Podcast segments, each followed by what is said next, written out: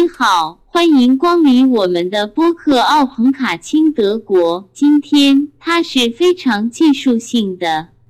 Das war Fachchinesisch und damit herzlich willkommen zum OC Talk Nummer 29.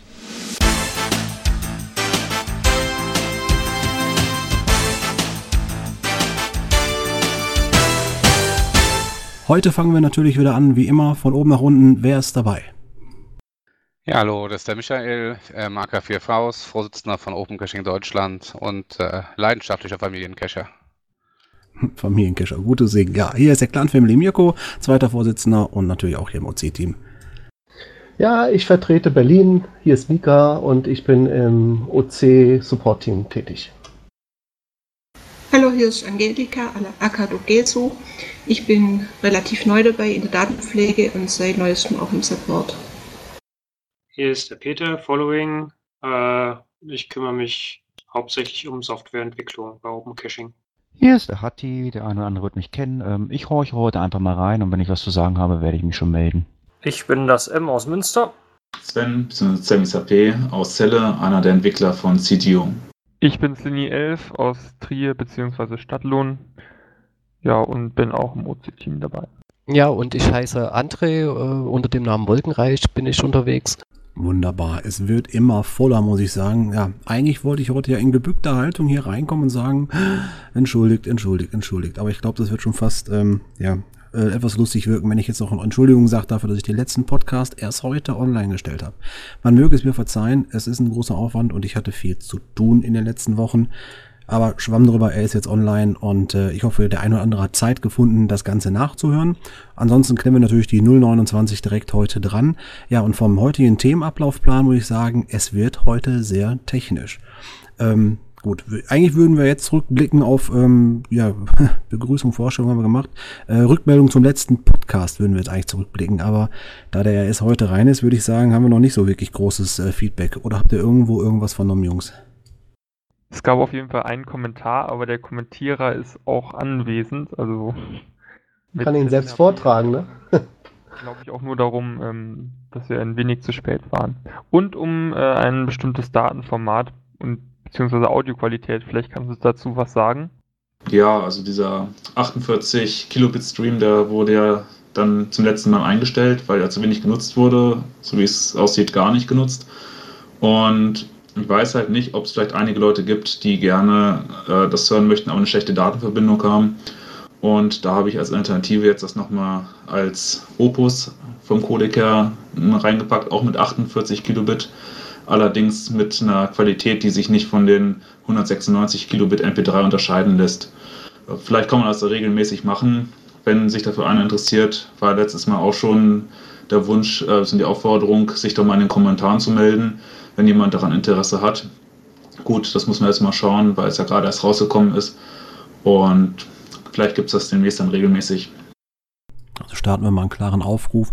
Vom letzten Podcast 028, wenn ich das richtig verstanden habe, haben wir jetzt auch eine Opus-Variante einmal von dir zur Verfügung gestellt bekommen. Wir können uns das mal anhören. Und wer sagt, hey, das ist super, so wenig Megabyte mit so einer guten Qualität, das möchte ich gerne öfters haben, dann hinterlasst das einfach bei uns in den Kommentaren. Übrigens, ein Feedback gab es auf die Twitter-Ankündigung von äh, Slini. Und zwar wurde irgendwie bemängelt, dass das, äh, dass er sich wünschen würde, wir würden in einer äh, wie heißt das, mit der offenen Software äh, den OC-Talk machen. Ist Teamspeak nicht ganz offen? Ist das irgendwie, ja, wie soll man sagen, proprietär oder so? Ja, kann man so sagen. Ähm, wahrscheinlich ist es ein Anspruch dann, dass man mit äh, Mumble vielleicht äh, das Ganze umsetzen könnte. Tut's nicht. Warum? Ich habe gute Erfahrungen damit. Ja, aber ich sag mal so, Mumble hat schon so seine kleinen Wehwehchen. Also mit Teamspeak wäre es ja besser. Und wenn du den richtigen, vernünftigen Codec hier drauf hast oder so, dann, dann passt das schon. Ich meine, bei Mumble hast du halt einen Vorteil, du kannst einzelne Spuren aufnehmen. Das ist wirklich der einzige Vorteil. Ja, aber so ist es ja immer bei Software. Ja, wie auch bei OC gibt es immer wieder Vor- und Nachteile. Ähm, ja, ich sag mal so, wir haben es jetzt natürlich äh, aus praktischen Gründen Teamspeak äh, 3 gehalten, das ist am meisten verbreitet. Äh, allerdings besteht auch schon bei uns im Forum der Wunsch, auch schon seit längerem, dass man Mumble mal bei uns einführt. Ich kann also jetzt natürlich nicht sagen, ob wir das äh, sofort umsetzen, überhaupt umsetzen oder wie wir es umsetzen, aber es ist auf jeden Fall ein Thema. Wir werden es mal ja, evaluieren, wie man so schön sagt. Ich glaube, da ist auch in erster Linie äh, Borsti gefragt, unser Technikchef, weil wenn das auf unserem Server läuft, dann muss er sein Okay geben. Ne? Ja, das ist aber kein Thema. Kapazitäten sind da und umsetzen ist auch nicht das Problem. Ja, ich sag mal so, Feedback zu den letzten OC-Talk, klar, ist äh, mager, weil zu frisch draußen. Ähm, steigen wir damit also in die Themen ein, die wir heute quasi haben. Und äh, da gibt's einmal zum Nachgang vom OC28 noch das angekündigte Update von unserer Software von OC 3.0 in der Version 16.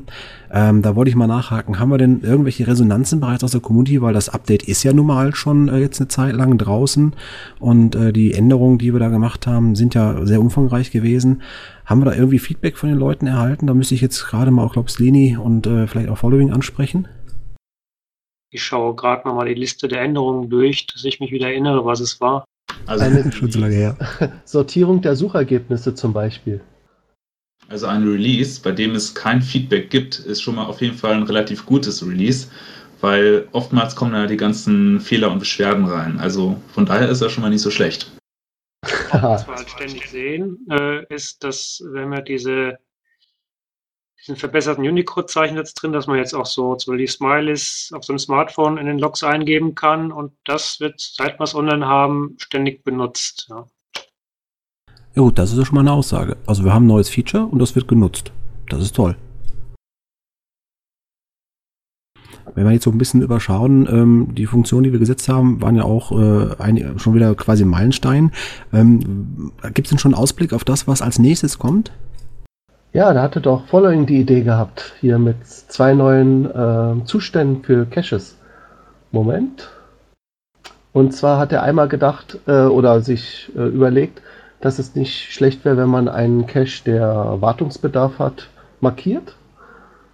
Und äh, dann bekommt dieses, dieser Cache dann auch ein bestimmtes Icon, sieht aus, glaube ich, wie so ein Schraubenschlüssel und ähm, dann auch äh, veraltete Cache-Listings, also das betrifft die ähm, OCGC-Listings, die, Doppel, die Doppellistings, unsere Sorgenkinder, sage ich mal, weil es da manchmal oft passiert, dass der OC-Owner äh, und auch gleichzeitig GC-Owner sein Listing nur noch auf GC weiterpflegt und manchmal vergisst die Änderung auch OC nachzuziehen. Und dafür gibt es dann ein ähm, neuen Typus so äh, veraltet. Da weiß ich allerdings noch nicht, wie da das Icon aussieht. Wir wollten da noch diskutieren, was da am besten ist. Peter, was hast du da jetzt ausgewählt? Wir haben da ein Icon, das kann man auf dem Testserver sehen. Ne? Das ist dieses Symbol, was Cache-Beschreibung symbolisiert, zum Dokumentsymbol mit dem Schraubenschlüssel drin. Also es ist so, dass die Version 17 kurz vor der Freigabe ist. Das wird jetzt so in den nächsten Tagen, denke mal so vielleicht am 7., 8. März kommen. Und da gehen diese Sachen dann online. Und wir haben da auch wirklich jetzt äh, uns was ausgedacht, was es bisher noch gar nicht gibt. Also zum Beispiel, dass man mit jedem Log äh, gerade markieren kann, der Cache benötigt Wartung. Also woanders äh, muss man dann immer einen extra Log schreiben, hat dann zwei Logs für einen Cache-Besuch. Bei uns geht, sagt man einfach, ich habe den Cache gefunden und der benötigt Wartung, setzt man die Markierung, dann erscheint das oben in das Ding. Hat das, das Schöne ist auch, ist, wenn man einen Cache praktisch auf, der Cache ist wieder verfügbar, setzt, dass es noch automatisch mitgeloggt wird, dass die Wartung erfolgt wurde man nicht einmal den Cache praktisch für den Cache habe ich aktiviert, Log schreibt und dann mal einem Log dass der Cache auch wirklich in Ordnung ist, wie das vielleicht auf anderen Plattformen der Fall ist, wo man dann sich immer doppelte Mühe machen muss. Ja, auf anderen Plattformen gibt es dann getrennte Logs, wo man sagt, äh, ich habe den Cache gewartet. Das haben wir nicht, sondern hier ist es alles mit normalen Logs kombiniert.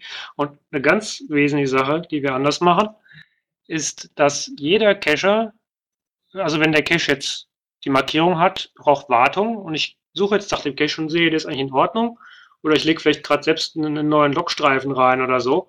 Und dann kann jeder Cacher das zurücksetzen und sagen, der Cache ist gewartet. Und damit vermeiden wir das Problem, was man ständig auf GC sieht, dass da viele Caches diese benötigt Wartung-Markierung haben, obwohl wieder alles in Ordnung ist. Aber der Owner kümmert sich nicht drum. Das kann bei uns jeder Cacher machen. Also, also die Markierung kann auch ein Dritter, der nicht Owner ist, machen? Genau, jeder, der sieht, der Cache ist in Ordnung, setzt das einfach wieder zurück. Oder er macht selbst die Fremdwartung, ne? wenn er sieht, die Dose ist kaputt und hat eine andere parat. Das sollte ja eigentlich nicht die Regel sein. Ich meine, wenn es nur eine Filmdose ist, die man sowieso nicht verwenden sollte, Leute, keine Filmdosen, ne? Denn Filmdosen sind nicht wasserdicht. Also wir kriegen dadurch äh, viel aktuellere Status von, von den Cache-Beschreibungen, weil der Nächste, der den Cache prüft, äh, kann schon wieder sagen, der ist in Ordnung. Äh, man hat nicht das Problem über GC, wo ganz viele Caches so ein rotes Kreuzchen haben, wo es gar nicht mehr hingehört. Und das, was sagst du, am 7.8. ungefähr willst du es ausrollen? Also jetzt quasi in zwei Tagen? Ja, so, ich schätze mal so in zwei Tagen müsste es, äh, müsste es starten. Ja, das ist cool. Bei diesen ganzen Änderungen, wie sieht denn das eigentlich mit der Okapi aus? Äh, diese Markierung Cache-Beschreibung ist veraltet. Die wird in der Okapi im Beschreibungstext oben eingeblendet werden. Steht dann drin, Beschreibung ist wahrscheinlich veraltet, wird ihr die Logs nachlesen. Äh, und für die Markierung benötigt Wartung, sind wir dabei, es einzubauen. Das kann dann der App-Entwickler, der, der Okapi-Entwickler kann das dann abfragen, kriegt die Markierung Cache benötigt Wartung und kann das dann auch anzeigen. Wunderbar. Kann man das irgendwo relativ zentral alles einsehen, welche Änderungen es da gab an Okapi? Für die Okapi gibt es da keine laufende Dokumentation. Es gibt ja dieses Okapi Newsletter oder Blog, was aber nur so einmal im Jahr aktualisiert wird.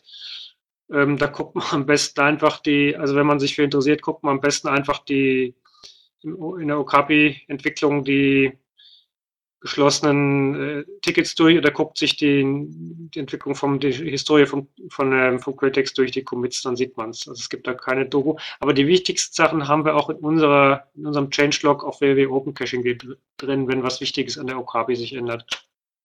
Okay, dann werde ich auf jeden Fall mal auf dieses Wartungsfleck äh, drauf achten, dass wir es dann auch irgendwann demnächst in CGO haben. Ja, ich schätze mal, dass das so in ein bis zwei Wochen in der Okapi drin ist. Ja, cool. Neue Funktionen gehen durchs Land. Sehr schön. Dann ja, wir äh, haben, wir ganz haben kurz noch mehr neue Funktionen. Jo.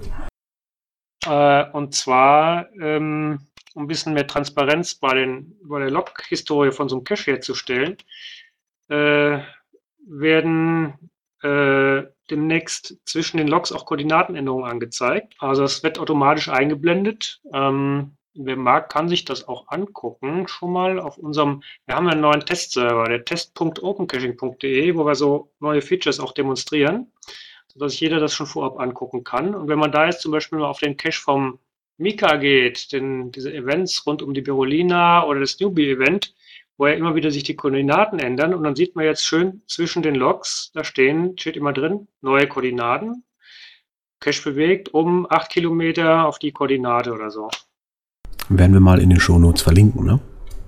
Das sind die Koordinatenänderungen und was dann auch noch neu ist, ähm, wie man das zum aus jedem Forum kennt, also wenn man Log nachträglich nochmal ändert und es ist eine gewisse Zeit vergangen, äh, die Zeit ist jetzt immer ab dem nächsten Tag, äh, dann wird unten im Log angezeigt, Log zuletzt geändert, ähm, damit man das ein bisschen mitbekommt, wenn Logs nachbearbeitet worden sind. Das gilt also für alle neuen Logs, die dann ab demnächst eingestellt werden. Bei alten Logs sieht man die Änderungen nicht. Ähm, mit den Koordinatenänderungen, wie fein ist das da aktuell skaliert? Also guckt ihr, ob an dem Tag es eine Änderung gab und wie hoch ist die Skalierung von den, ähm, praktisch von der Distanz? Also wenn ich jetzt einmal das logge, eine Koordinatenänderung von 200 Metern und fünf Minuten später nochmal um drei Meter die ganze Sache verschiebe, wird das dann als zwei Änderungen angezeigt oder nur als eine? Äh, ich habe mir das so überlegt und jetzt erstmal eingebaut, dass Änderungen immer zwischen zwei Logs zusammengefasst werden. Also solange du an deinem Cache was änderst und zwischendrin kommen keine Logs, erscheint das nachher als eine Änderung. Und äh, wenn das insgesamt weniger als sechs Meter sind, dann wird das auch nicht angezeigt. Okay, danke schön. Ja, das sind so die wesentlichen Neuerungen, die mit der Version 17 kommen. Eine Kleinigkeit noch, wenn man Cache meldet. Das haben wir aber jetzt sogar schon online. Äh, dann äh, sieht man, wie viele Meldungen sind offen und so eine Schätzung, wie lange muss ich warten, bis meine Meldung abgearbeitet wird. Und noch Stimmt. eine Kleinigkeit, die wir auch schon online haben, wenn man jetzt mehrere Cache-Listen sich angelegt hat und, Cache und beobachtet die. Also ich beobachte die Caches, die ich noch machen will und was weiß ich, die Caches in meiner Homezone oder sonst was. man kriegt jetzt Benachrichtigungsmails, dann steht in der Benachrichtigungsmail auch drin, über welche Cache-Liste man jetzt diese Benachrichtigung gekriegt hat. Dann sieht man sofort, ah, das ist eine Benachrichtigung für einen Cache, den ich noch machen möchte. Ja, wunderbar. So, mm, ich würde sagen, erstmal danke für die Ausführung, was jetzt in naher Zukunft auf uns zukommt. Das ist ja schon wieder, ja, hört sich echt cool an. Ich bin gespannt, auch da, ob die Leute das entsprechend annehmen äh, und auch benutzen werden. Ich gehe da mal ganz stark von aus. Auf jeden Fall wollte ich bloß sagen nochmal äh, an Peter, es hört sich ja fast an wie eine Doppelnummer. So viele Sachen, die du da jetzt reingepackt hast, ist ja fast ein, ein Generationssprung, ja. Nicht schlecht, danke. Ja, Entwicklung. Das ist auch, glaube ich, das nächste Thema, was wir jetzt äh, langsam einsteigen können. Ich habe ja vorhin eingehend gesagt, äh, heute wird's technisch. Und wir haben ja schon einige Sachen aus der Technik äh, gesagt, also Auswirkungen, die unsere Updates in der Software haben. Und ähm, jetzt gehen wir mal so ein bisschen in weiter in Richtung Entwicklung, ähm, ohne zu viel Fachchinesisch heute hier durchzudrücken, aber einfach mal einen Weg zu zeigen, was sich denn bei uns in den letzten Tagen noch so ergeben hat. Und da fange ich jetzt einfach mal ganz kurz an mit dem nächsten Punkt. Ähm, der ein oder andere Entwickler wird die Firma JetBrains kennen.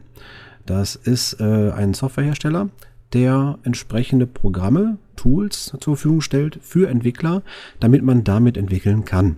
Da gibt es eine Software, die nennt sich PHP Storm. Und wir haben das geschafft, ähm, mit ja, JetBrains zu sprechen und sind dort als aktives Open Source Projekt anerkannt worden. Und das hat uns jetzt folgenden kleinen Bonus gebracht. Diese echt coole Software, PHP Storm, steht uns, Schrägstrich unseren Entwicklern, künftig kostenfrei zur Verfügung. Das heißt, es gibt eine Lizenzierung für uns, dass wir die als Open Source Projekt benutzen dürfen für unser Projekt und was wir sonst so treiben. Und ähm, damit einmal der Aufruf an. Projekt. Ja. Und damit auch der Aufruf an ähm, alle, die bei uns aktiv schon entwickeln und vielleicht auch entwick entwickeln möchten. Es besteht die Möglichkeit, mit PHP Source bei uns, äh, PHP Storm bei uns zu arbeiten. Ähm, ja, relativ neu drin oder re relativ jung drin in der äh, Entwicklung mit PHP Storm ist ja Sleeny. Ähm, erklär doch mal so deine ersten Eindrücke, wie du diese Software kennengelernt hast. Ja, die Software kennengelernt habe ich über dich. Ähm, und an sich finde ich die ziemlich übersichtlich, ähm, schön, schön gestaltet. Äh, es ist eben ein klassisches Code-Verwaltungsprogramm, keine Ahnung, wie ich das nennen soll. Ähm, ähm, ja, es, es, zeigt die unterschiedlichen Code-Typen schön farbig an. Man hat viele Funktionen, äh, auf jeden Fall viel mehr als mit dem Programm, mit dem ich vorher gearbeitet habe, was dann irgendwann auch nicht mehr weiterentwickelt und nebenbei dann kostenlos war. Ja, keine Ahnung, ist ein nettes Programm. Ich nutze die Funktionen, die das Programm wahrscheinlich hat, aber auch nicht äh, im vollen Maße. Da können sicherlich andere Leute, die tiefer und mehr entwickeln, noch viel mehr mit irgendwelchen Funktionen anfangen, die ich eben überhaupt nicht nutze. Ja, das sind natürlich einige Funktionen, die uns Entwickler dabei unterstützen, unsere Arbeit gut zu machen. Ähm, angefangen von Code-Kontrolle, also Code-Sniffer einsetzen und so weiter, äh, bis hin zu direkt so Anschlusstools wie ähm, ja, dann FTP, SFTP oder halt auch die MySQL-Datenbank anzuschließen oder MariaDB. Das sind alles so Sachen, was alles, was so der Entwickler halt braucht, das kann man damit sehr gut ableiten. Ähm, Following hat ja auch jetzt erst ganz, ganz frisch einen Key bekommen. Hast du schon einen ersten Eindruck davon, Peter? Oh nee, ich bin noch nicht dazu gekommen, mich da richtig einzuarbeiten. Okay, schade. Aber wünsche ich auf jeden Fall viel Spaß bei. Ist nämlich echt ein cooles Tool. Ja, also das wollten wir einmal ähm, erwähnt haben. Jeder, der bei uns entwickelt, äh, der hat die Möglichkeit, mich anzusprechen. Wir haben dann noch den einen oder anderen Key auf äh, Lager, den ich dann da für das Projekt vergeben darf. Ähm, das ist ein Laufzeit-Key von einem Jahr. Danach muss ich diese Lizenz wieder erneuern lassen. Das heißt, wir werden weiterhin geprüft. Sind wir ein aktives Team? Sind wir entsprechend den Vorgaben berechtigt, im Open Source Programm dort mitzumachen? Und dann geht's da schön weiter. Ja, des Weiteren haben wir natürlich äh, jetzt einen Einblick nochmal für die Entwickler, ähm, wie wir eigentlich so arbeiten. Das heißt, ähm, ja, ich wollte mal ganz kurz heute so ein bisschen evaluieren, wie passiert das eigentlich hier bei uns? Was, wie geht der Ablauf? Das heißt, wir haben ja irgendwann mal eine Idee, meinetwegen im Forum, meinetwegen hier im Podcast oder sonst irgendwo. Und dann äh, wird das ja nicht irgendwo am Zettel geschrieben und dann äh, an die Pinnwand geheftet, sondern wir haben ein sogenanntes Ticketsystem. Das verlinken wir uns mal in den Shownotes. Wer mal einen Blick raufwerfen möchte, wie so eine Wand aussieht, wo die ganzen kleinen Aufgaben und Ideen drin hängen. Also wirklich viele Ideen, teilweise auch schon äh, doppelt. Also da kommen auch schon ein paar mehr auf die Idee, uns irgendwas vorzuschlagen, was bereits schon dieser Pinnwand war. Die haben wir gut sortiert im Redmine Ticketsystem aufgehangen. Und ähm, wir Entwickler gehen halt äh, dazu über, einfach mal in diese Ticketsystem reinzuschauen und zu gucken, so, was ist denn jetzt gerade so an Bedarf? Das heißt also, welche Themen hängen da gerade dran, was soll entwickelt werden? Manchmal sind das auch Sachen, die uns spontan einfallen, wie zum Beispiel das Sortieren, glaube ich. War das überhaupt ein Ticket, sag mal? Das war, glaube ich, zuerst nur ein Vorschlag von einem jemandem im Forum, der sich das gewünscht hat. Das Ticket haben wir erst später draus gemacht, als es dann losging dem Einbauen. Ja. Also da war Slini relativ fix, glaube ich. Ne? Ich glaube, Slini hat es umgesetzt, richtig? Ich habe für diese Version nichts umgesetzt, was? Doch, mit der Sortierung, das warst du. Ach so, mit der Sortierung, ja, das war ich, ja. Also es war gut, du darfst es ruhig zugeben, dass es warst. Das ist ja übrigens auch das Besondere, oder wie soll man sagen, besonders, aber wenn man jetzt als Entwickler anfängt bei Open Caching, dann kann man sich da ein Ticket raussuchen, was man selber meint, äh, dafür geeignet zu sein oder zu schaffen. Es gibt also ganz leichte Änderungen, die vielleicht nur so ein, äh, ja, wie soll ich sagen, vielleicht nur so, so ein bisschen äh, in Richtung Spaltenbreite oder sonst was gehen. Also ganz minimale Änderungen. Und es gibt sehr komplexe Änderungen, wo es dann schon in Richtung vielleicht soziales Netzwerk in Open Caching oder so geht, wo man zig Module äh, ändern müsste. Also deswegen jeder sucht sich das aus, was er sich zutraut. Ja, da spricht gerade kein Entwickler, das hört man. Also es gibt tri triviale Tickets, die relativ schnell umzusetzen sind und äh, Tickets, die natürlich Funktionalitäten bieten müssen, äh, die ein großes, großes Bild brauchen. Ja, und sowas findet ihr auf jeden Fall alles unter redmine.opencaching.de. Das ist unsere spezielle Ticket-Webseite, wo alle Ideen, die wir irgendwo irgendwann mal aufgeschnappt haben, sei es alte, sei es neue, alles, was wir sagen, so das ist unsere To-Do-Liste, das wollen wir mal irgendwann umsetzen, das halten wir alles dort in diesem Ticketsystem fest. Ja. Und dieses Ticketsystem habe ich eines Tages mal einem Arbeitskollegen von mir gezeigt. Ähm, der eine oder andere weiß es ja, ich bin ja als Entwickler in einer E-Commerce-Agentur beschäftigt und äh, mein Kollege hat sich das angeschaut und gesagt hat, äh, toll hier, ihr macht ja einen ganzen Haufen Zeug, ähm, wie entwickelt ihr eigentlich? Und damit kommen wir jetzt zum nächsten Thema, der ähm, Mambo 5, der uns ja zum letzten Monat leider verlassen musste, beruflicherseits gegründet, der hat ja die Entwicklungsumgebung für uns nochmal ein wenig neu auf den Kopf gestellt. Aber ja, kam man so bestimmte Punkte, glaube ich, nicht so ganz weiter. Und da ist jetzt unser äh, neuestes ja, Teammitglied, der T. Eiling 88 oder Teiling oder Telling, wie man auch so schnell sagt, der ist da eingesprungen und hat sich das dann angeschaut und hat sich die neue Entwicklungsumgebung äh, ja, zur Brust genommen. Und ähm, kurz gesagt, was ist eine Entwicklungsumgebung für jeden, der das nicht weiß? Äh, normalerweise ist es ja so, wenn du was programmierst, dann muss man das ja irgendwo auch sehen können, also das, was du gerade machst. Und da wir ja hier in einem Live-System mit Open Caching äh, arbeiten, kann man natürlich das, was man so testweise gerade programmiert, nicht einfach da so hochladen und mal gucken, ob das funktioniert, weil dann würde die Seite ständig abstürzen. Ähm, aus so einem Grund gibt es natürlich eine ja, Entwickler-Webseite quasi und da haben wir das so umgesetzt, dass man diese lokal auf seinem Rechner in Form eines Virtual Image oder einer Virtual Machine mit VirtualBox besser gesagt und Vagrant entsprechend starten kann. Das heißt, man lädt sich hier eine Startdatei quasi herunter, startet dann diese nach Installation der, der, der Hauptsoftware dafür entsprechend diese, diese Vagrant-Box und dann fährt ein virtueller Server auf deinem eigenen Rechner hoch und dann kannst du den ganz normal benutzen, als wenn der Teil des Internets wäre, aber halt nur lokal auf deiner Maschine. Und dann kannst du so tun, als wäre das dein eigenes Open Caching zu Hause für dein eigenes Netzwerk und äh, das ist dieser neue Teil der Entwicklungsumgebung, die wir haben. Ähm, ja, ich glaube hier in diesen neuen Beta-Test, da waren Following und ich äh, relativ äh, stark mit eingebunden. Ähm, Following, welchen Eindruck hast du bis jetzt von dem Image gehabt? Gibt es noch Punkte, die für dich auf jeden Fall noch zu klären wären aktuell? Hast du da noch irgendwelche Ideen oder Meinungen zu? Es sind noch so ein paar Details offen, also so ein paar äh, Features von dem Open Caching Website gehen noch nicht. Das steht aber alles auch im Redman drin und da ist der Tiling 88 jetzt dran, äh, noch den letzten Schliff dem Ganzen zu geben. Ja, ich glaube, eine große Baustelle ist gerade noch die Problematik mit der äh, Anbindung dritt, äh, dritter APIs, ne?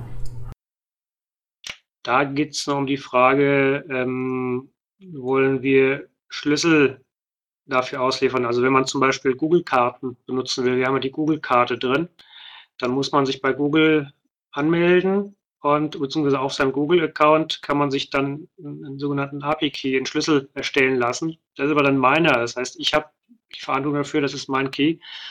Und jetzt müssen wir noch gucken, äh, haben wir Schlüssel, die wir einfach mitliefern können oder muss jeder Entwickler sich die wieder selbst besorgen? Also es gibt den von Google, dann gibt es den von Garmin, das ist für dieses Garmin-Plugin im Browser, wo man sich die Caches runterladen kann. Und dann haben wir noch die Wort 3 Words äh, Schnittstelle drin. Und das ist also jetzt eine organisatorische Frage mit den Schlüsseln.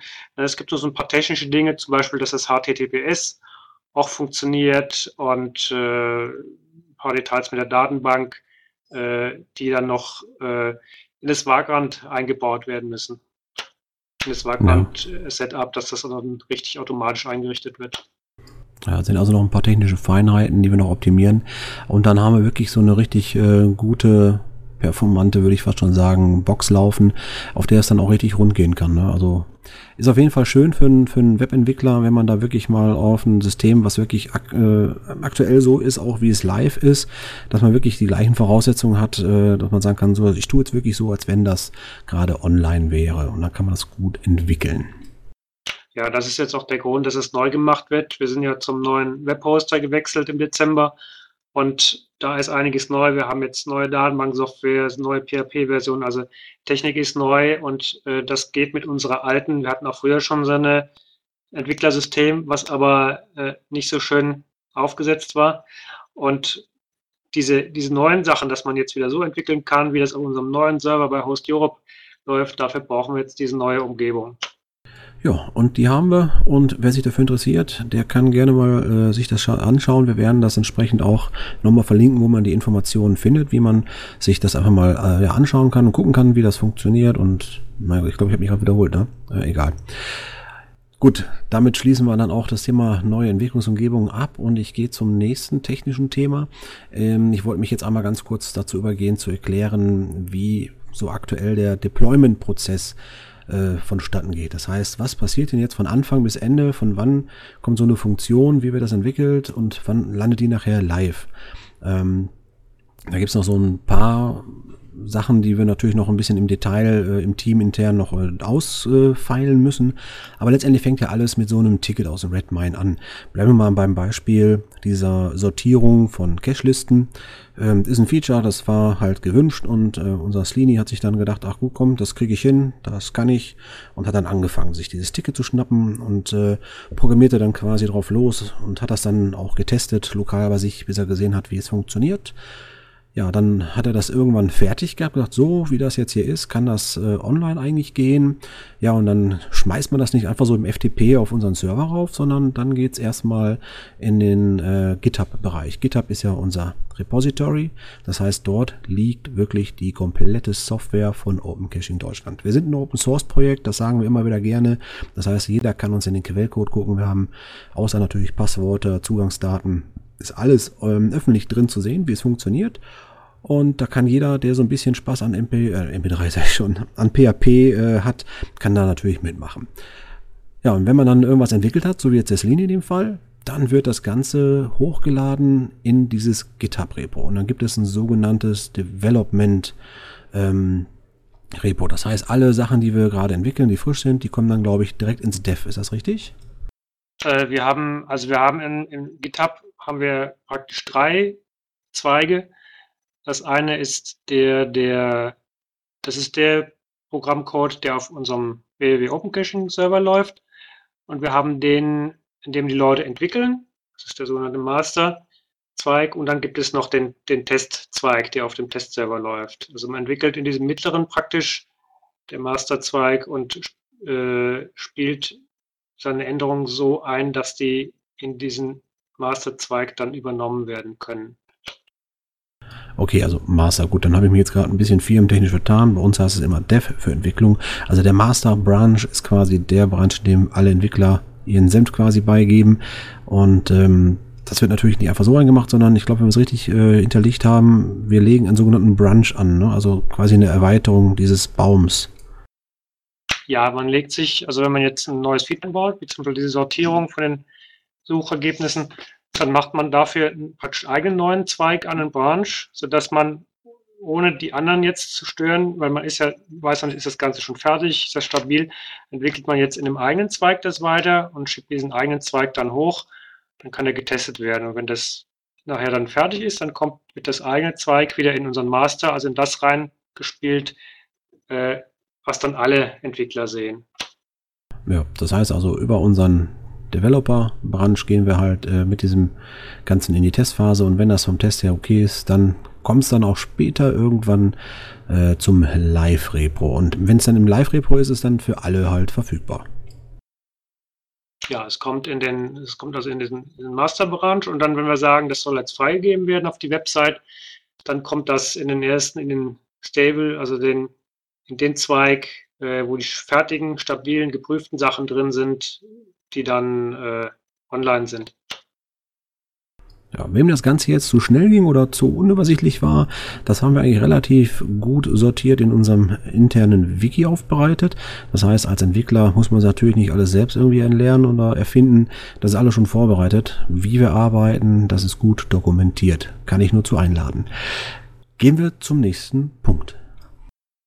Erfahrung zu PHP 5, MySQL 5, HTML, Bootstrap, Smarty. Das sind so die Schlagwörter, die ich auf den Tisch legen würde, wenn mich einer fragen würde, so, was muss ich denn jetzt hier können, um bei euch mitmachen zu können? Also das heißt, wenn jemand sagt, ich möchte gerne mich aktiv an der Entwicklung beteiligen, dann wären das so die Punkte, an denen man sagt, ja, das müsste ich zumindest schon mal so ein bisschen äh, gehört haben, am besten auch schon angewendet haben. Aber ansonsten so richtig tiefgehende Entwicklungskenntnisse sind jetzt nicht wirklich zwingend äh, Voraussetzungen, oder? Ja, also es ist schon ein nicht ganz kleines Projekt ja, mit, mit äh, 100 und ein paar tausend Codezeilen. Ähm, es kommt darauf an, was man machen möchte. Also wenn man jetzt eine kleine Verbesserung machen will oder Fehler korrigieren, da braucht man nicht, nicht viel Kenntnisse, nicht viel Erfahrung zu haben. Wenn man jetzt mal so ein neues Feature einbauen will, also wie zum die Sachen, die jetzt mit der Version 17 kommen, da braucht man schon ein bisschen, ein bisschen Erfahrung in Softwareentwicklung, äh, um überhaupt den, den Überblick verschaffen zu können, sich über, über doch diesen recht umfangreichen äh, Programmcode. Ja. ja, das kann ich bestätigen. Die ganzen äh, ja, und einzelnen Features, die liegen ja im Programmcode nicht alle nebeneinander, sondern sind teilweise dann auf irgendwelche anderen Klassen verteilt und so. Und bis man erstmal weiß, wo die überall liegen, das kann schon ein bisschen dauern. Na klar, man also, arbeitet sich ein, ne? Ist nicht so, wie gerade mal ein, ein PHP-Skript für seine Homepage zu basteln. Ne? Das ist schon, das ist wirklich Softwareentwicklung mit äh, hunderten von, von Modulen und so. Braucht man eine gewisse Übersicht. Deswegen trennt man das ja auch so ein bisschen kategorisch in sogenanntes Backend und Frontend. Also Backend ist ja das, was wirklich ja, in die Tiefe des Codes geht, was äh, in, in das Rückgrat der Software darstellt, was äh, ja meiner Ansicht nach immer so auch die Funktionalität erst erstellt, weil im Backend werden die Funktionen umgesetzt. Wenn man zum Beispiel sagt, ich fun funktioniere jetzt so, dass ich eine Sortierung reinbringe, das ist eine Backend-Funktion. Und äh, das andere ist, dagegen Stück dazu ist das Frontend. Das sind diese leichten Änderungen. Vorne mal eben schnell eine Tabelle, mehr nach links, mehr nach rechts, ein anderes Bild rein. Die Sortierung vielleicht mal von festen Texten an ändern oder sowas. Das sind Frontend-Tätigkeiten. Und damit darf ich zum nächsten Punkt wieder springen. Es ist soweit. Äh, Im OC Talk 028, also in der, in der letzten Folge, haben wir das schon angeteasert. Es gibt jetzt das Thema Responsive Design bei OC. Und ähm, ja, ich wollte also diese Folge heute auch noch mal ein bisschen kurz dazu nutzen, diesen Workflow und das, was dahinter steckt und das, was wir von euch in dem Moment äh, verlangen oder wollen, das wollte ich heute noch mal ganz kurz ein bisschen erklären. Also erstmal ganz kurz, so ganz grob angerissen. Responsive Webdesign ist ja in aller Munde. Das kennen jetzt viele und da sagen alle so, ja, das ist ja so, dass man dann so eine Webseite auch auf dem Handy gut sehen kann. Lasse ich jetzt mal einfach als dahingestelltes Argument. Ähm, ist unter anderem auch jetzt nicht zu verkehrt. aber äh, größer gesehen ist es natürlich mehr als nur auf dem Handy zu funktionieren. Unter Responsive Web Design versteht man eine Gestaltung einer grafischen Oberfläche, die sich nicht nur den verschiedenen Endgeräten anpasst, sondern auch das äh, User Interface quasi dem Gewohnheitsbedarf des Users entsprechend interagiert. Das heißt, man weiß zum Beispiel heute, nur mal ein Beispiel, jeder weiß sofort, wenn er drei Streifen in der Ecke vom Display sieht, das ist ein Hauptmenü oder ein Menüpunkt, also das sogenannte Hamburger Menü. Das ist so typisch, was äh, aus dem Thema Responsive Design zum Beispiel herausgekommen ist. Oder man kennt das Nachladen von Webseiten dass äh, man erst anfängt, ein bisschen runterzuziehen im Balken, die Seite so ein bisschen äh, runterscrollt und dann erst, wenn man unten angekommen ist, werden die nächsten Log-Einträge geladen. Auch das gehört zum Thema Responsive Web Design. So ganz kategorisch einfach mal für euch.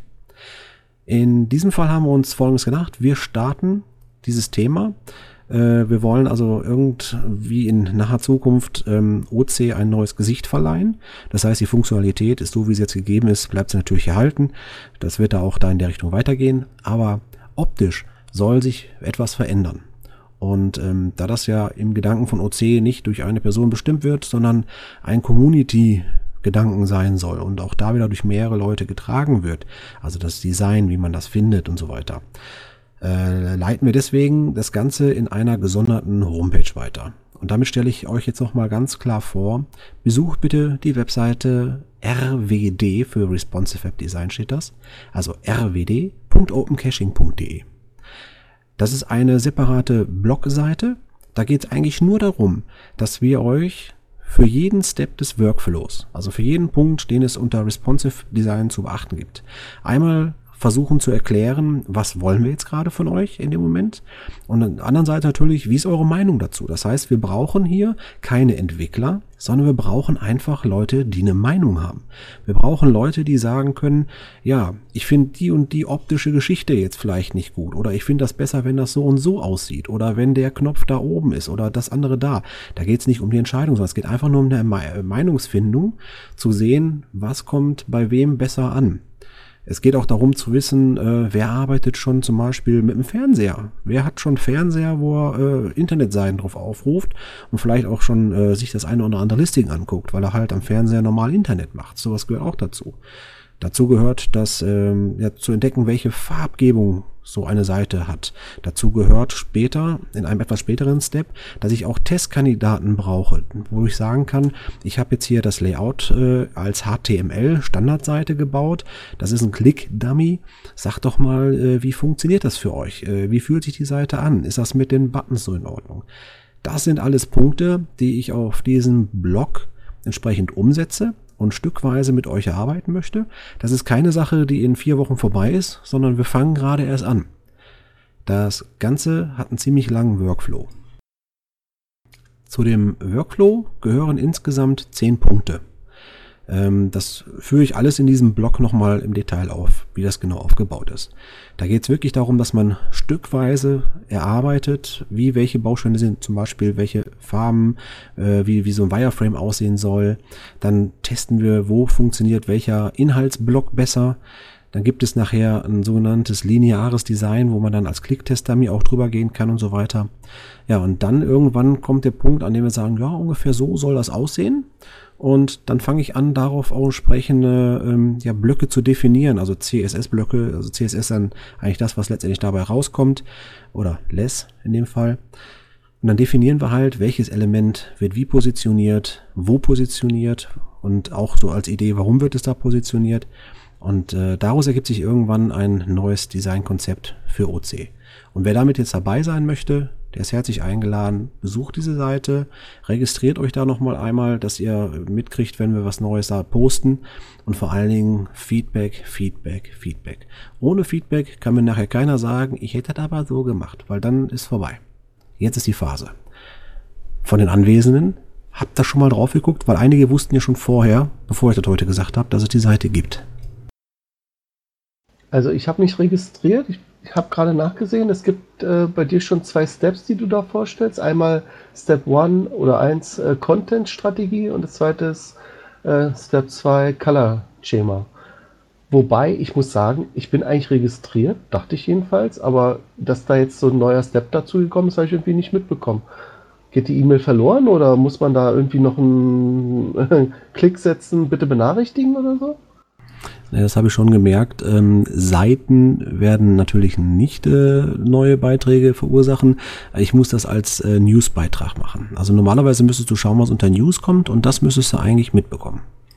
Okay, dann beim nächsten Mal. Jemand anders, der die Newsbeiträge schon hätte kriegen müssen, aber nicht gekriegt hat? Also ich habe auch nichts bekommen irgendwie. Ich bin, bin da ja auch registriert, aber ich habe auch nur kommentiert. Bei E-Mails habe ich auch nicht, noch nicht bekommen, aber das ist ja eigentlich auch nicht üblich, dass man äh, für jeden neuen Beitrag beim Blog, bei dem man sich registriert, eine Mail bekommt, oder? Ah, okay, ich dachte, ich hätte es ausreichend getestet. Bei mir funktionierte das irgendwie. Okay, also ich merke schon, äh, von, von dreien äh, quasi sind zwei, die keine Mails bekommen und ich bin derjenige, der sie kriegt. Äh, ja, dann werde ich da nochmal nachhaken müssen, weil das sollte auf jeden Fall gegeben sein. Ansonsten wäre es noch möglich, einen RSS-Feed zu abonnieren, aber ich glaube, das führt schon wieder ein bisschen zu weit für den einen oder anderen. Mirko, du hast ja eigentlich auch nur eine News da. Ich meine, das war die eine habe ich, glaube ich, bekommen, aber das war's dann, ne? Vom 10. Februar hier. Willkommen, es geht langsam los. Okay, da hast du was gekriegt. Ich glaube, an die kann ich mich erinnern, ja. Okay, okay, dann, dann würde ich sagen, funktioniert das dann doch. Okay, dann werde ich jetzt äh, sowieso äh, nach dem Podcast entsprechend dann den zweiten Beitrag äh, verfügen, weil es ja jetzt auch in Step 2 schon geht. Äh, übrigens, wenn ich so einen Step Der habe. ist ja schon online. Genau, Step 1 und 2 sind schon online. Das sind fortlaufende Prozesse. Also der OWD, der RWD-Prozess, der fängt immer wieder von neu an. Das heißt, wir hören nicht einfach auf, weil wir gesagt haben, so, wir haben jetzt hier äh, Content-Strategie ist fertig äh, oder Ola-Kolla-Schema ist fertig. Das kann immer wieder auch da weitergehen in den Bereichen. Ne? Also nicht, dass ihr meint, äh, wer jetzt zu spät kommt, der braucht nicht mehr mitmachen oder sowas, äh, weil nachher 3, 4 und 5 als Step schon stehen. Die alten Dinger sind äh, sicherlich äh, dann nicht mehr ganz so aktiv. Aber letztendlich, wenn es da nochmal Meinungen gibt, fließen die immer noch von hinten rum quasi nachträglich ein. Gut, also jetzt habe ich aber nochmal ganz klar darauf hingewiesen, wie das funktioniert. Ich würde mich freuen, wenn sich der eine oder andere gerne auch in den Kommentaren vielleicht auch dazu äußert. Ansonsten kommt eigentlich auch auf diese Seite, stellt eure Fragen, auch wenn ihr was nicht versteht oder verstehen wollt. Also nicht verstehen, nicht verstehen wollt, sondern wenn ihr was verstehen wollt, aber es nicht könnt, dann sprecht mich einfach drauf an, schreibt und ich versuche das zu erläutern, weil ich möchte das gerne mit allen, die Bock drauf haben, wirklich zusammen durchziehen, dass wir hier ein Webdesign finden, wo wir sagen, das sind die nächsten Jahre, das ist das Design für OC. Das ist das, was wir damit vorhaben. Puh, ja. Ansonsten bin ich eigentlich mit meinen technischen Themen so langsam am Ende, dass wir dann eigentlich schon zu den Cache-Empfehlungen kommen können. Es sei denn, ihr habt jetzt gerade aktiv noch irgendwelche Fragen. Nee, das hast du gut erklärt. Hast du eigentlich was dagegen, wenn ich mal auf dieses, diesen einen Punkt, ich, ich mache immer nur Splitter von dem OC-Talk in meinem äh, Podcast rein, wenn ich das Responsive Web Design mal bei mir als äh, Episode reinmache, dann kommen vielleicht auch ein paar Leute rein, die das sonst nicht gehört hätten.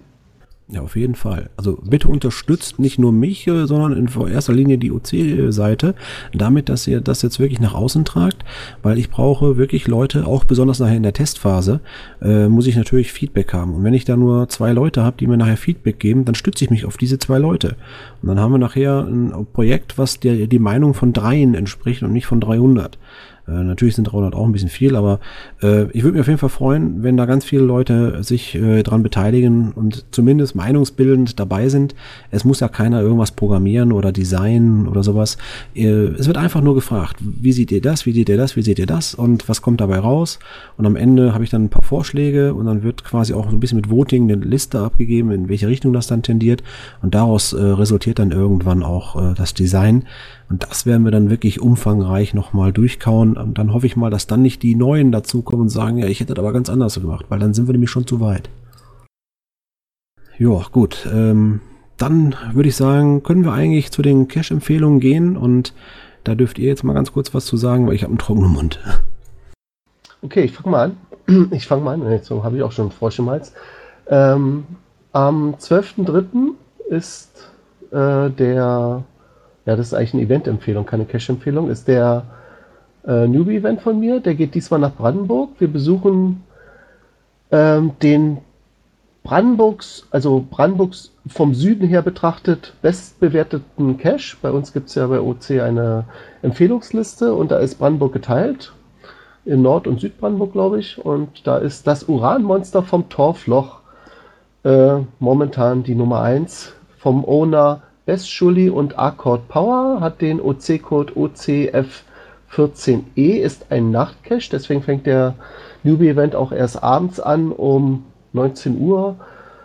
Ja, äh, mein Cache-Mobil ist leider schon belegt, aber es gibt diverse andere äh, mit ähm, Newbies in Anführungszeichen, die auch dahin fahren und die haben angeboten, auch noch welche mitzunehmen. Also guckt einfach ins Listing rein. Ähm, jetzt muss ich nochmal gucken, wie mein eigener OC-Code laut lautet. Moment. Vergesse ich immer leicht. OC6E6B. Oder ihr seht es auch auf der Open Caching Startseite, da sieht man immer die nächsten Events. Ja, und wenn ihr Lust habt, mal einen Nachtcache mitzumachen, besonders ein schöner, ich kenne den ja, ähm, ja, dann kann ich euch den nur empfehlen. Und die an, der andere Event, der demnächst steigen wird, ist äh, der Dönerstag am Rennsteig 2016 ist zum Dönerstag, deswegen ja, passt es ja. Ne? Also äh, Gründonnerstag ist das traditionell. Die Idee stammte, glaube ich, von Mönk. Der hatte sich mal überlegt, mal ein verteiltes Mega zu machen, so hat er das formuliert. Also, dass man nicht äh, wie bei einem Mega 500 Leute oder mehr an einer Stelle hat, sondern eben äh, Dutzende von Events mit eben vielleicht nur ein Dutzend Teilnehmer, aber insgesamt sind es dann eben mehr als 500 verteilt eben über ganz Deutschland. Inzwischen ist das sogar schon äh, in die Nachbarländer übergegangen. Also es gab auch, glaube ich, schon Dönerstag auf Mallorca und so. Wie gesagt, der ist jetzt am Rennsteig, hat den OC-Code OC12A2F und äh, ist am Gründonnerstag, das ist der 24.3. So, das sind jetzt die beiden Events. Ich habe jetzt nur mal OCO-Events rausgesucht. Es gibt natürlich auch äh, mehrere Events, die dann doppelt gelistet sind. Einfach mal dann auf die Startseite gucken. Cache-Empfehlungen überlasse ich jetzt euch. Ich bin, ich bin zwar äh, auf Caches gewesen, aber ähm, die sind doppelt gelistet und ich wollte jetzt mal wissen, ob es einen Oceoni gäbe. Da war ich jetzt auf keinem leider. Ähm, ich hätte mal eine Frage zu einer Cache-Empfehlung aus dem letzten Podcast. Dieser Lost Place Cache, der ist, der steht ja als zwischenzeitlich archiviert, aber im System ist er schon gar nicht mehr zu finden. Ja, ähm, Micha, willst du was dazu sagen oder soll ich?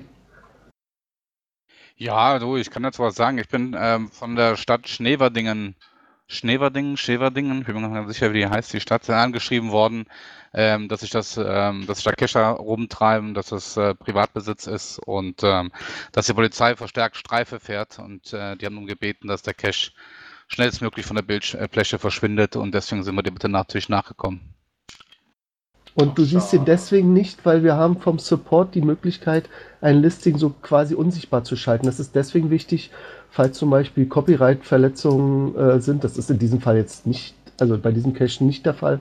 Aber äh, es soll auch keiner äh, diesen Cache im archivierten oder gesperrten Zustand sehen, weil dann könnt ihr ja immer noch sagen, oh, klingt ja interessant, da gehe ich einfach mal so hin, auch wenn ich jetzt nicht mehr locken kann, aber ähm, ich schaue es mir mal an. Und äh, der, soweit ich weiß, hatte doch sogar dieser Grundstücksbesitzer gedroht, den nächsten wegen Hausfriedensbruch anzuzeigen, ne? Ja, ja. Ja, sowas habe ich mir gedacht, ne? Schade. Oder verständlich. Ja, leider passiert das bei Lost Place Caches recht häufig. Ja, da sieht man mal, dass äh, auch bei OC quasi die gleichen Richtlinien laufen, nämlich das BGB, so wie es auch bei GC immer wieder das Problem sein wird. Ein Lost Place ist nicht einfach ein Lost Place, weil ihm keiner mehr gehört, sondern wenn es umfriedet ist, dass man da auch Rechte Dritter verletzt und die sind zu gewahren. Ähm, auf der einen Seite finde ich es natürlich äh, cool, dass man so einen Lost Place Cache mal hervorheben konnte. Auf der anderen Seite ist es aber auch gefährlich gewesen, dass wir den natürlich dann auch als äh, ja, Cache-Empfehlungen äh, drauf hatten ähm, finde ich gerade so ein bisschen dann so äh, Schlache mal im Nacken quasi. Ähm, aber okay, letztendlich äh, klang es wirklich äh, geil, aber ja, rechtlich gesehen müssen wir natürlich da sofort handeln. Naja, an sich äh, bestätigt der Owner dann durch die Nutzungsbedingungen von OC ja, dass er die Genehmigung für den Lost Place hat. Insofern konnten wir nicht davon ausgehen, dass es irgendwie verboten wäre, das zu betreten. Ne? Zumindest ja. in der Theorie. Übrigens möchte ich noch was sagen. Du hattest eben das Stichwort Umfriedung gesagt, ne? Es gibt zum Beispiel den schönen Fall von einem Funkmast, stillgelegt von der Deutschen Telekom oder Bundespost, glaube ich, äh, war, ist ein bisschen älter. Und äh, da hat da jemand einen T5er draus gemacht und ganz oben irgendeine Dose angebracht. Äh, und da gab zwar einen Zaun, so einen kleinen Jägerzaun, aber der war schon niedergetrampelt. Also so richtig umfriedet war das Ding gar nicht mehr. Der war ganz einfach zu erreichen.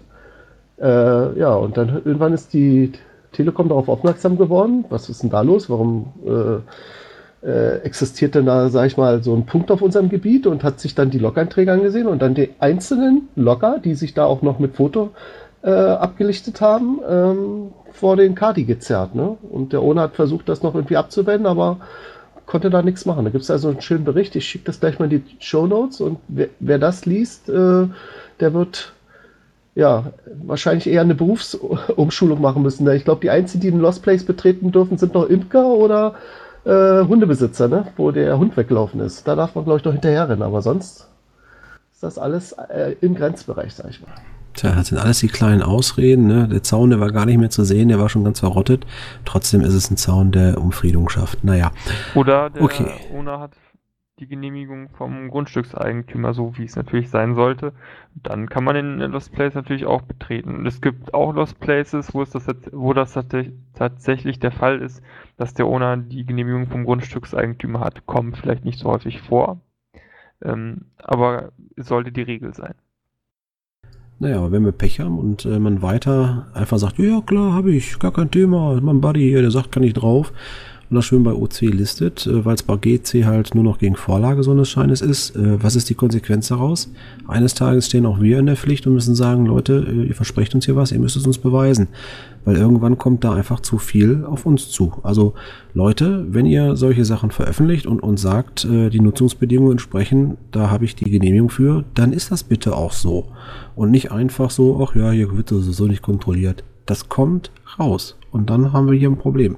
Und zwar nicht nur OC, sondern es geht immer auf die Cacher zurück. Es sind die Cacher, die hier Mist bauen. Nicht die OC oder die GC, es sind die Cacher. So, und ich denke, mit diesen abschließenden Worten können wir quasi auch zum Ende kommen, oder? Ja, wenn ihr keine Cache-Empfehlung habt, dann äh, außer die eine, die leider jetzt gesperrt ist, ähm, ja, verweise ich mal auf den nächsten Sendetermin. Ne? Das wäre der 3. April, wie, also wie immer, der erste Sonntag im Monat. Das ist diesmal dann der 3. April 2016 um 20.30 Uhr. Das klingt gut, ja. Und nachdem wir heute 21.34 Uhr quasi in einer Nettostunde durchgekommen sind, ich glaube, ich werde mir gleich die Zeit nehmen und diese Autofunktion da in Outer City gleich mal probieren. Ähm, ich will es ja nicht versprechen, aber ich gebe mir jetzt mal Mühe, dass der kommende Podcast, also der 029, der heutige, etwas schneller online geht. In diesem Sinne sage ich danke fürs Zuhören. Ähm, legt ein paar Kommentare für uns rein. Was habt ihr für Ideen, was habt ihr für Meinungen zum Thema RWD, zum Thema Technik, zum Thema Entwicklung, zu welchen Themen auch immer. Lasst es aus euch raus, dafür ist die Kommentarfunktion da. Ansonsten kommt bei uns im Forum vorbei und besucht unsere Seite rwdopencaching.de. Ich sag Tschüss, Servus und Ciao, bis bald. Tschüss. Tschüss. Tschüss. Tschüss.